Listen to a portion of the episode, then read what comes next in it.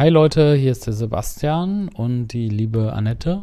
Herzlich willkommen heute zu unserem Podcast Online-Kurs Geheimnisse. Und die Annette ist jetzt wieder dabei. Ich habe jetzt ein paar Folgen alleine gemacht. Jetzt das Wochenende ist jetzt auch vorbei. Und äh, jetzt hat die Annette mal ein paar Themen mitgebracht. Jetzt feuern wir mal hier eine Batterie von äh, neuen Themen ab. Womit fangen wir denn an? Genau, lass uns doch über das Thema Stärken und Schwächen reden und inwiefern das auch interessant ist in Bezug auf, ja, wenn du Online-Kurse machen möchtest oder im Online-Business bist überhaupt, wozu ist es wichtig, sich überhaupt über seine eigenen Stärken und Schwächen Gedanken zu machen. Mhm.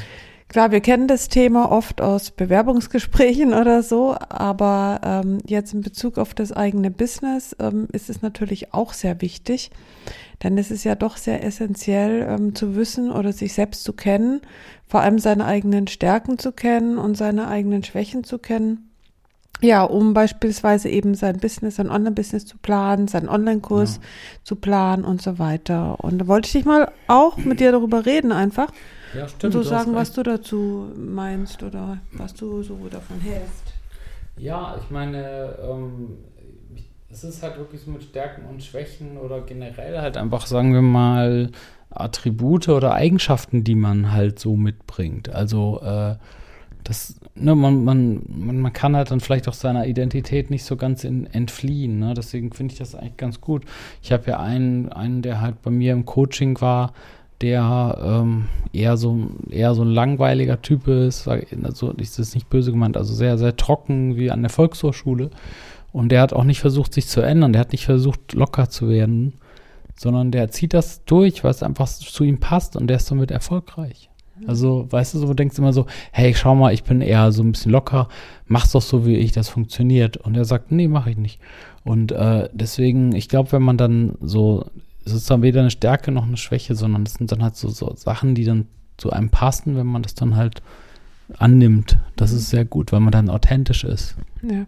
Also ich finde es auf jeden Fall sehr wichtig, sich mit dem Thema ähm, grundsätzlich zu beschäftigen. Mhm.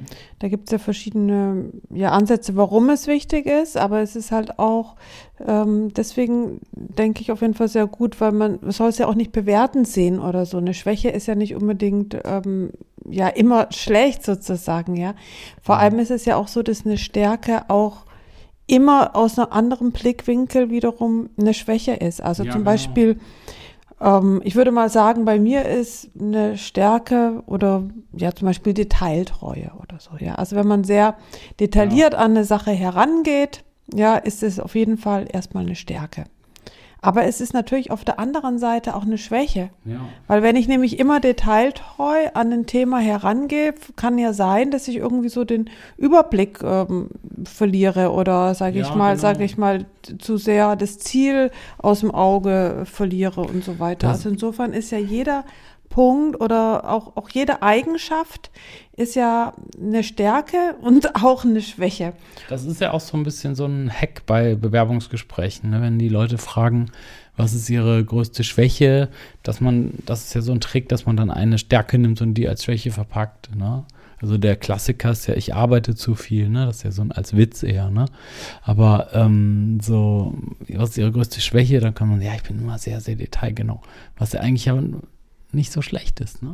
Ja, aber in anderer Hinsicht kann es ja auch schlecht sein. Ja zum Beispiel kann genau, auch zum Beispiel. Dosis macht das Gift. Ja, oder auch Qualitätsbewusstsein ja. äh, oder so ist natürlich, denkst du, auf jeden Fall eine Stärke, aber Qualitätsbewusstsein kann natürlich auch eine Schwäche sein, wenn du dann auf einmal der absolute Perfektionist bist. Und das gilt halt genauso auch im Online-Kurs-Business. Ne? Qualität ist natürlich super, aber wenn du es jetzt zu sehr auf die mhm. Spitze treibst, ist es natürlich dann auch wieder eine Schwäche.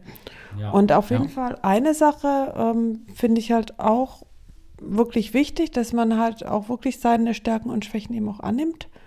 Und äh, weil wenn du nämlich versuchst, jetzt eine Stärke dann zum Beispiel auszumerzen oder so, zum Beispiel, ich möchte nicht mehr so qualitätsbewusst sein, ist es halt dann auf der anderen Seite eben dann, oder eine Schwäche auszumerzen, merzt du vielleicht dann auch eine Stärke aus. Also die, ja. das, äh, weil so ist es halt, ne? Du, deine Stärke ist eben auch eine Schwäche. Das ist so mhm. der Punkt.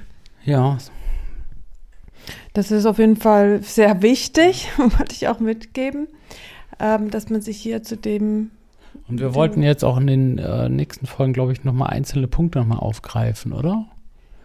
Einzelne äh, Punkte, die dir besonders wichtig sind, wo wir dann morgen zum Beispiel weiterreden.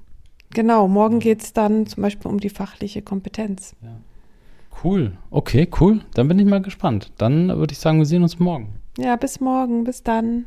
Ciao.